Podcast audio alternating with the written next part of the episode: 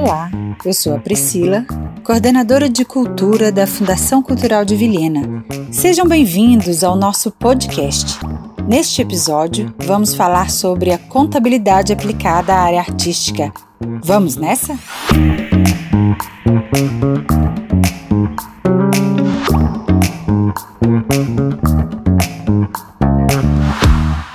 É com muito prazer em mais uma gravação da edição do nosso podcast, que nós teremos aqui o Beto, meu amigo Beto, José Roberto dos Santos, bacharel em Ciências Contábeis pela Unir, que já trabalha 12 anos isso. como contador.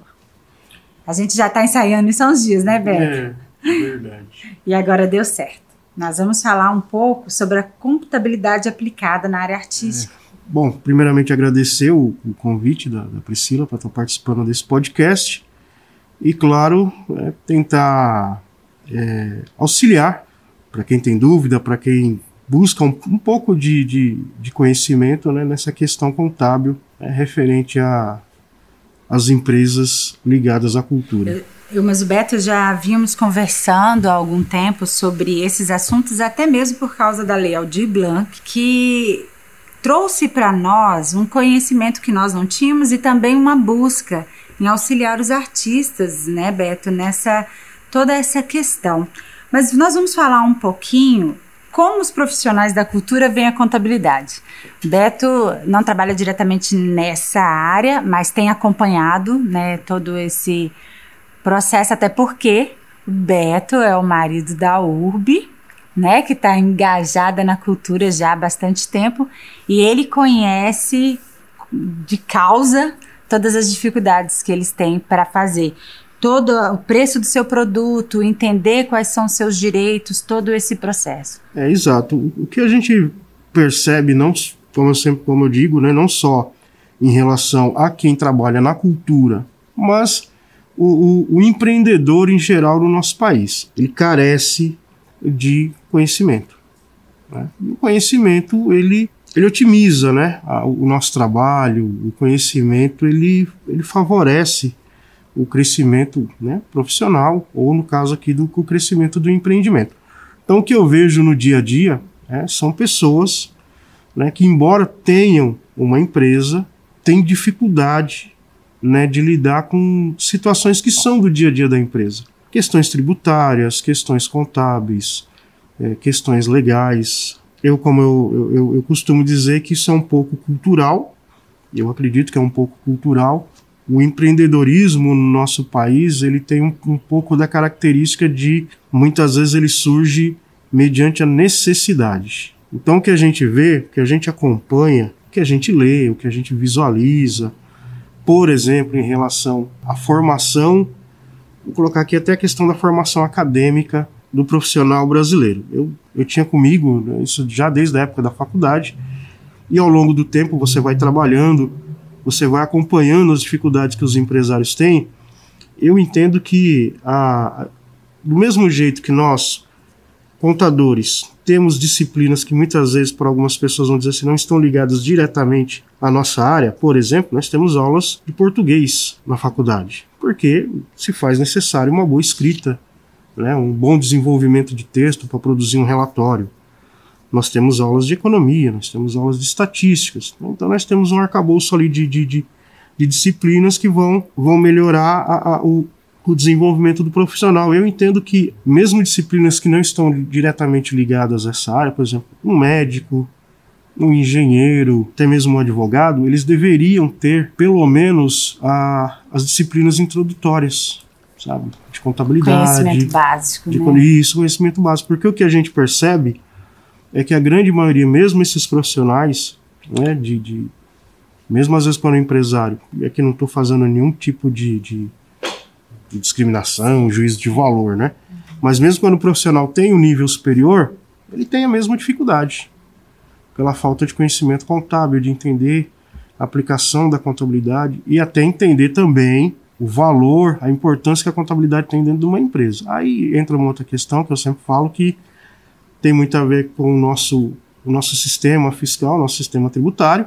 Eu entendo que o fisco ele meio que tomou um pouco para si a nossa, a nossa profissão. Então, muitas vezes a pessoa vê o contador como um gerador de impostos para a empresa. Então, qual é a função do, do contador? Ah, gerar lá minhas guias de impostos para pagar e fazer a minha folha de pagamento. Infelizmente, essa é a visão que muitos têm da contabilidade. Não, na verdade, ela é um auxiliar, ela, ela gera informações para tomada de decisão dentro de uma empresa. Eu percebo, Beto, que agora com essa pandemia teve que se ter um olhar para a contabilidade. Né? Nós estamos assim buscando tratar das questões dos artistas porque nós percebemos nesse processo de pandemia que eles participaram mais de editais, participaram eh, de auxílios que vieram até eles, ou então que eles tinham que fazer a venda do seu produto online, que era difícil o olhar do artista da arte, criação uhum. e do preço. Exatamente. Né? É, a, a precificação, esse ato de colocar um preço, um valor no seu produto, é uma dificuldade que a gente já vê nas, vamos assim dizer, nas empresas usuais, né? A loja, o mercadinho, uma papelaria, e eu vejo essa dificuldade muito grande em mensurar preço. Parece assim que tem hora que brota na cabeça da pessoa o valor, é X, sabe? E eu sempre falei, você tem que ter uma noção, você tem que saber quanto custou produzir aquilo. Ah, mas Roberto, é difícil eu, eu saber quanto que eu uso de tinta para pintar um pano de prato. Sim, mas você sabe, um potinho de tinta, quantos panos de prato isso produz. Sim. Então isso vai te dar uma noção, não vai ser exata, não, mas vai te dar uma, uma, uma noção muito aproximada. Eu, eu, sempre falo isso, é um caso que, que eu vi na prática, né? Eu falo que é o da minha esposa, né? A pessoa chegou, fez uma encomenda do produto, ela na hora ali brotou, como eu falo, né? Na mente dela o valor do produto. Urbiana sendo urbana. E aí depois, quando a pessoa foi embora, ó, você saiu no prejuízo.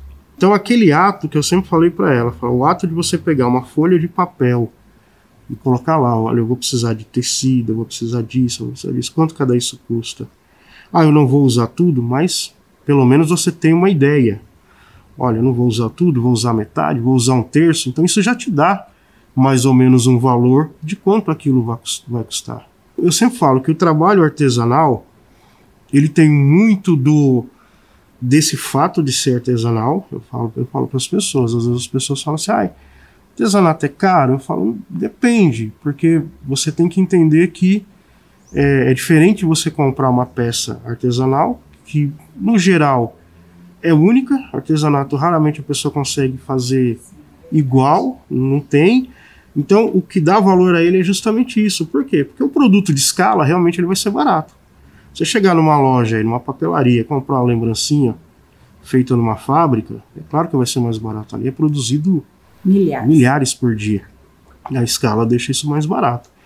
Tem essa questão do valor único, mas você precisa, o artesão ou a pessoa que lida com isso, ela tem que ter noção dos uma custos. cultura dura ainda para fazer as pessoas entenderem, é. né? Porque ela fala assim: ah, vou comprar um artesanato, né? Algo artesanal porque é mais barato. Exato, é, eu vejo assim, pelo como eu falo, a vivência que eu tenho lá em casa com a minha esposa é que as pessoas se apegam muito ao, ao valor da matéria-prima, né, do que a pessoa vai utilizar. E esquece que tem Tempo, todo um estudo. trabalho, exatamente, tem todo um conhecimento que é aplicado aquilo.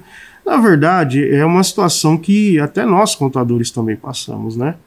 A dificuldade que as pessoas têm de ver que o valor do nosso trabalho ele está muito mais ligado ao conhecimento daquilo que você está fazendo do que efetivamente às vezes ao tempo gasto. Eu trabalhei num escritório que o dono do escritório ele falava isso, ele falava não, eu não vou aqui avaliar o meu profissional pela quantidade de notas fiscais que ele lança num dia. Eu vou avaliar o meu profissional aqui pelo conhecimento que ele tem de lançar essas notas fiscais de forma correta. Então, a mesma coisa, entendo que é para o artesão, não é só a questão do do valor da matéria-prima que se gasta para fazer um artesanato, ou até mesmo o tempo. Muitas vezes é o conhecimento, porque eu tenho certeza que uma pessoa, às vezes, que encomenda um artesanato, se ela mesma comprar a matéria-prima e ela mesma tentar, tentar fazer, fazer é, né? tentar fazer, não vai sair. eu, ia dar certo. Exatamente. Mas é, é, é, acho que o, o, grande segredo é isso, é mensurar a, o, o valor, a matéria-prima, ter um controle disso. Então, eu já vi casos de A pessoa compra material demais, às vezes esse material estraga, ele se perde. O artesão ele tem que entender que ele vai lidar com a, a atividade dele da mesma maneira que se lida com uma empresa. Verdade. E aí a gente percebe essa, essa grande dificuldade, né? E, e assim, todos, o pessoal da dança. A gente tem visto muito isso porque a gente está numa fase de muitos editais. Já existiam muitos editais no Brasil, mas assim, o conhecimento em relação a eles era pequeno e a Lei Aldir Blanc veio trazer né, um espaço maior para os artistas entrarem. Você fez parte da equipe de fiscalização da prestação de contas da Fundação Cultural de Vilhena. O que você viu que foi a maior dificuldade com o cronograma de gastos dos nossos artistas? Então, acho que assim, as, as situações que me chamaram muito a atenção, primeiro foi a questão é, de se atentar, acho que ao texto da lei. Então, assim, aquele cuidado que a pessoa tem que ter. Vou participar do edital, então vou me atentar ao que a lei diz. Então, foram aquelas situações que a gente viu em que a lei se destinava a pagamento ou aquisição né, de material, mas de um de, em um determinado período, e muitas vezes as pessoas né, ou ultrapassaram esse período ou trouxeram despesas de períodos anteriores. Porque quando você trata de, de, de edital, é lei e lei, basicamente a leitura. Talvez você tenha ali, às vezes, uma talvez um pouco de dificuldade com a interpretação, mas aí sim buscar um, um, um auxílio, mas no geral, essa questão do prazo ela era muito clara. Né? Então o que a gente viu muito foram é, descumprimento do período, né, do prazo do período para para a utilização do recurso ou ao qual a, o, o recurso se, se destinava. Uma outra questão que eu vi que é muito comum e às vezes a gente tem esse mesmo, sempre volto a ressaltar, não é para dizer assim, ah, é só o, o, o, pessoal dessa área que comete esse erro, não. Mas é uma situação que às vezes, às vezes a gente vê no dia a dia das empresas. Que tipo de documento que eu posso utilizar para prestar contas? Então a gente viu muito. É, eu sempre falo para as pessoas: documento ele tem que ter, no nosso entendimento, em relação à contabilidade, ele tem que ter valor fiscal. O que tem valor fiscal? Nota fiscal, né? aquela nota fiscal de venda, de venda ao consumidor, o antigo cupom fiscal que o pessoal chamava. Mas você precisa. Então a gente via muita, muita pessoa que comprou um material, mas chegava lá com um orçamento. No meu entender, contabilmente, o orçamento ele é só uma expectativa de venda. Você pode chegar para mim e falar, Roberto, faça-me um orçamento aqui de um, de um serviço contábil. Eu vou te passar um orçamento, vou te falar, olha, Priscila, vai ficar em X mil reais. Não significa que se efetivou.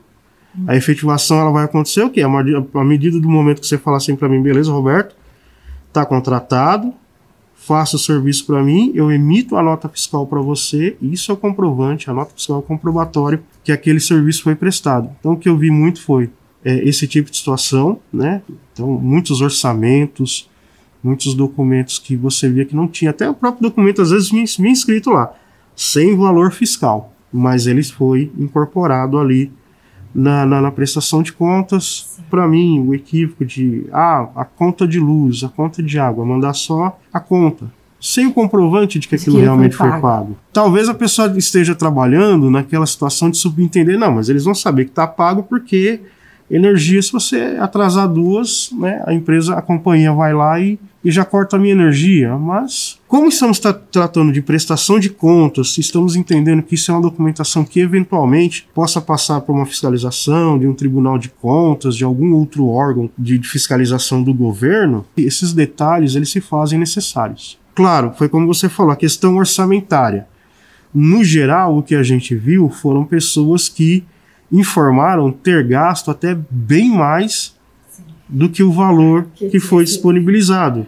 O que não, não tem lógica, né? Se a gente for partir do pressuposto que eu estou liberando um recurso, um valor X, e a pessoa é, vai trabalhar dentro desse valor, obviamente, passar ali 5% é, é perfeitamente é, plausível, né? Eu vou comprar ah, no meu projeto do recurso que eu recebi, eu recebi 20 mil reais e eu, eu quero comprar uma, um equipamento que custa 21.100 reais. Então, beleza, entende que a pessoa foi lá e complementou. Mas o que a gente viu foram pessoas que, por exemplo, pegaram 20 mil e prestaram contas que gastaram 32. É. Leitura de novo, né, Beto? Isso, então assim, entender que tem. Eu não sei se a pessoa falou, não, se eu, se eu comprovar que eu gastei mais do que, eu, que eles me liberaram, eu vou ficar tranquilo. Não. É uma questão orçamentária. Liberou 20 mil, eu tenho que comprovar que eu gastei 20 mil diretamente com aquele dinheiro. Porque é óbvio que se você gastou 20, se você recebeu 20, recebeu 32, é óbvio que você usou 12 mil lá dos seus próprios recursos. Sim. Então, esses cuidados, isso entra muito no que você falou, na questão orçamentária. Ou seja, saber que se eu tenho um valor a gastar, eu vou trabalhar dentro desse valor. E o imposto, Beto? Eu acho que uma coisa que é, você já percebeu que o pessoal tem perguntado muito, como é que vai ficar o imposto de renda em relação ao dinheiro recebido? O que que o artista precisa se atentar para isso agora? Então, a questão do imposto de renda, ela causou algum tipo de dúvida, né? A própria União lançou um comunicado, né, distinguindo o auxílio emergencial da Lei Aldir Blanc do auxílio emergencial, esse que é destinado para todo mundo. Para os espaços. Isso. Então, o que acontece? O, o, auxílio emergencial destinado à cultura, o da Lei Aldir Blanc, ele foi considerado um rendimento tributável, mas nos mesmos moldes de quem declara imposto de renda normalmente.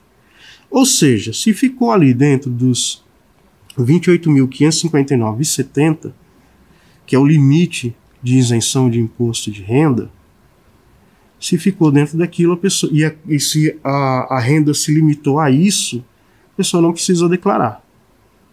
Então, assim, vou, vou, vou passar para você o que, eu, o que eu vi na prática. Então, eu tive algumas pessoas que, além, além do rendimento da Lei Aldir Blanc, essas pessoas têm uma, uma outra atividade, têm algum outro rendimento. Então, o que aconteceu? Pegou o que a pessoa recebeu da, da Lei Aldir Blanc, somou-se o que a pessoa recebeu desse outro rendimento, ah, ultrapassou os R$ 28.559,70, está obrigado a declarar, tá? e eventualmente pagar o imposto. E foi uma dificuldade, né, Beto? Porque as pessoas entendiam que se eu recebi da Lei Aldir Blanc abaixo desse valor, é, eu não preciso declarar, mas ela esquecia que ela tinha um outro rendimento, é, e que é a soma, né? Isso, porque o que a, a Receita diz é que é, todo rendimento tributável, ele deve ser declarado. Então, por exemplo, uma pessoa que tenha ah, um exemplo, a pessoa tem uma atividade, ela trabalha na prefeitura meio período, né? Que é o regime que geralmente que a gente tem na nossa prefeitura aqui. A pessoa trabalha até uma hora da tarde, mas só que depois da uma ela tem uma outra atividade. Então, mesmo que essa pessoa receba na prefeitura menos de 28.559,70 e nessa outra atividade também receba menos, tem que lembrar que as duas, as duas rendas se somam. Então, o caso clássico que eu tenho aqui é uma cliente que eu tenho de imposto de renda, ela não, não trabalha na área da cultura, mas ela tinha, ela tinha atividade dela na prefeitura e no período da tarde ela trabalhava numa empresa privada.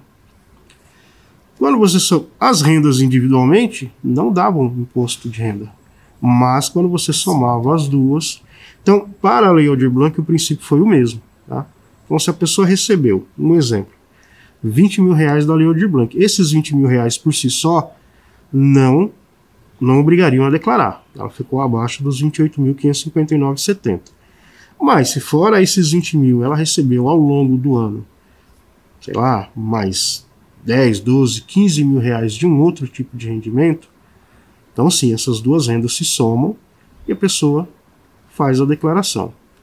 Obviamente que aí nós entramos naquela questão que muito do, do artesanato ele ainda é muito informal. Então o que acontece? No geral, as pessoas vendem o artesanato e é uma renda que não tem uma não tem uma contabilização. Então assim, às vezes a pessoa não, não, não tira nota disso daí, ela não emite uma nota fiscal pela venda.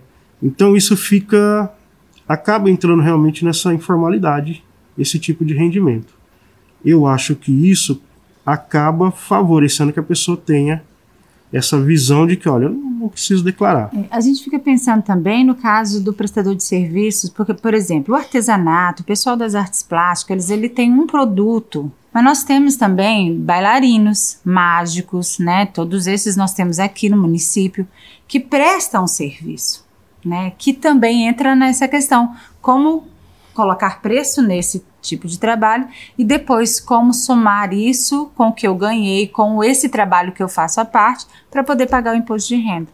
É, eu acho que a questão do prestador de serviço, a, questão da precificação, eu acho que vai muito da, da especialidade, né? O quanto aquele trabalho tem uma certa, um certo um nível de especialização daquele trabalho. Obviamente que a gente tem a questão das leis de mercado, né? Nunca vou esquecer do professor de economia que nós tínhamos na faculdade, né? Ele sempre falava da tal da a lei da oferta e lei da procura. Então isso, isso claro que vai influenciar. Então se eu tenho na cidade apenas, só para dar um exemplo, se eu tenho apenas dois mágicos disponíveis na cidade para fazer show, para fazer apresentação, para animar uma festa, alguma coisa, vai ter um valor. Se eu tiver 10, o valor vai ser outro. Tá? Então isso daí vai ser levado muito em conta, né? Tipo de material usado, o que a pessoa tem a oferecer. Né? Tudo isso deve ser mensurado.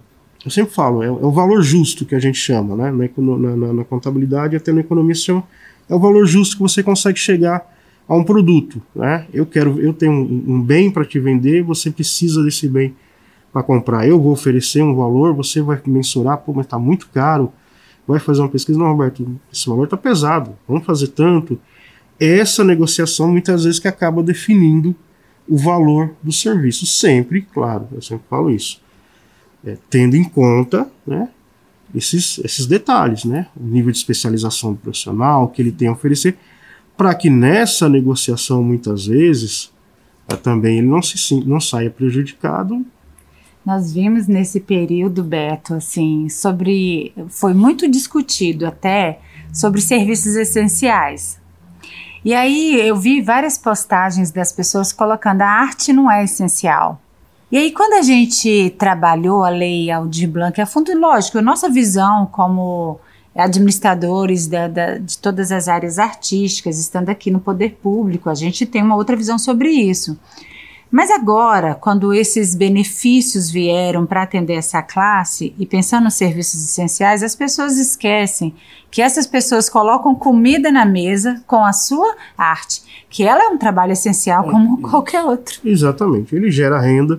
Eu acredito que isso tenha muito a ver com, infelizmente, uma visão que acho que, que a gente ainda tem aqui no Brasil, que arte é você ir no museu, que arte é você ir não que não se deva ir. Eu, eu sempre falo para as pessoas: eu, eu sou de São Paulo, eventualmente eu vou a São Paulo para visitar minha família e eu amo ir na, Pinacoteca, na Pinacoteca do Estado. É sensacional.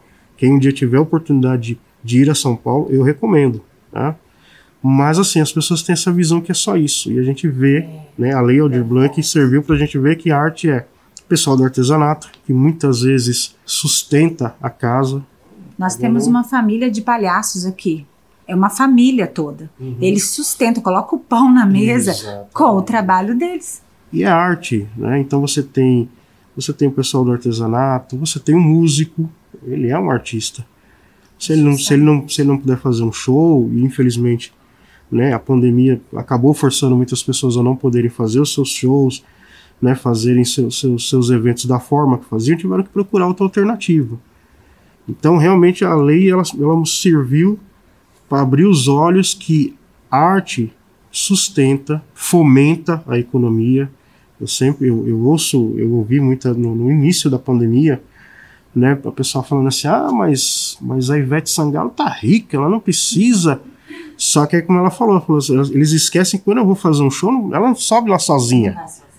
Então tem músico, tem equipamento, tem pessoal de, de de que monta equipamento de som, ou seja, tem um, um número enorme de pessoas que indiretamente ali é. precisam dela, porque é aquilo que a gente fala. Quando você fecha ou quando você cria um posto de trabalho, esse um posto de trabalho não está beneficiando só uma pessoa. Né? No geral, tem um, um, grupo de pessoas ali ao redor, familiares, né? o rapaz do mercado do, do próximo àquele cara que está trabalhando, que à medida que ele tem renda, ele vai poder ir lá no mercadinho e, e, e poder comprar.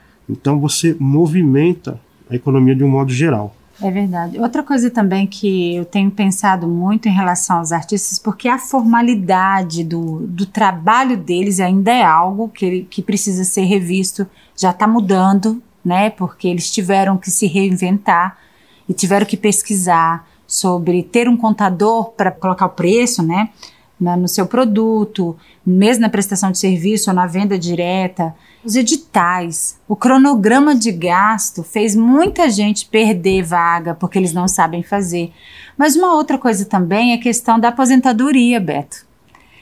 Eles passam uma vida toda né, com esse olhar de que é a arte e esquecem que em algum momento eles não terão mais forças e precisam estar respaldados com isso que eles precisam ver? Qual é esse caminho? Então, aí é que está. A questão da, da, da, do futuro, né, da, da velhice, né, do artesão, e a velhice de todos nós, todos nós vamos passar por isso, é, é uma questão importante no nosso país. Né? Embora o governo tenha criado a figura do MEI, né, o microempreendedor empreendedor individual, né, que é, um, é uma figura é, é uma figura jurídica que tem muitos benefícios, não precisa de contador, né? O seu imposto está restrito àquele DAS que ele vai pagar mensalmente ali na casa de entre 60 e 65 reais, dependendo da atividade. É, ainda é pouco utilizada, né? o que a gente viu, pelo menos na prestação de contas, né? Muito, muitas pessoas trabalhando na pessoa física. Então, o que acontece? Você fica fora do sistema previdenciário, né, não recolhe INSS e, obviamente, né, infelizmente, né, no futuro essa pessoa não vai ter acesso a essa, essa aposentadoria. Então, assim, o, o ideal seria essa formalização. Eu ainda acho sempre que, por mais que às vezes as pessoas tenham um certo receio né, de, de trabalhar com a, com a figura da pessoa jurídica, né, mas é, ela é necessária. É claro que, às vezes, dependendo do porte da empresa, ela, vai, ela não vai poder ficar no MEI, mas você tem essa possibilidade. Quando você tem uma empresa, você tem a possibilidade de né, fazer o que a gente chama retirada de prolabore, que é o salário do dono da empresa, do empresário, onde você recolhe INSS. Você tem, claro, se a pessoa realmente não quer pagar como contribuinte individual, há essa possibilidade, né? Todo, todo mês a pessoa entra lá no sistema da, da do INSS, gera uma guia, né, tem o um manual, mas a pessoa também pode procurar um profissional para fazer isso para ela, um contador, não vai ficar caro, mas fazer essa contribuição, né, pode ser feita a contribuição individual para a INSS ou abrir o MEI. Né, a contribuição para o MEI também dá acesso aos benefícios do INSS, auxílio doença, né, no caso de uma pessoa, porque a gente não pode esquecer que não é só a questão da velhice, da é, idade, verdade, né? A pessoa corre uma... o risco também de se machucar, é. de ficar doente, não poder trabalhar. Tem a questão de, da, das mulheres que eventualmente engravidam, também tem a necessidade às vezes de se afastar, o auxílio maternidade. Então são uma série de benefícios que quando a pessoa não contribui, ela fica fora desse guarda-chuva de contribuições e em determinadas situações isso vai causar acabar causando dificuldade, que é o que a gente está falando. Imagina uma pessoa que de repente é um artista, é um, por exemplo, um palhaço, uma pessoa que trabalha ali no ramo de espetáculo e de repente se machuca. Sim. Fica ali, né, sem poder trabalhar às vezes por meses. Então, fica sem renda. É verdade.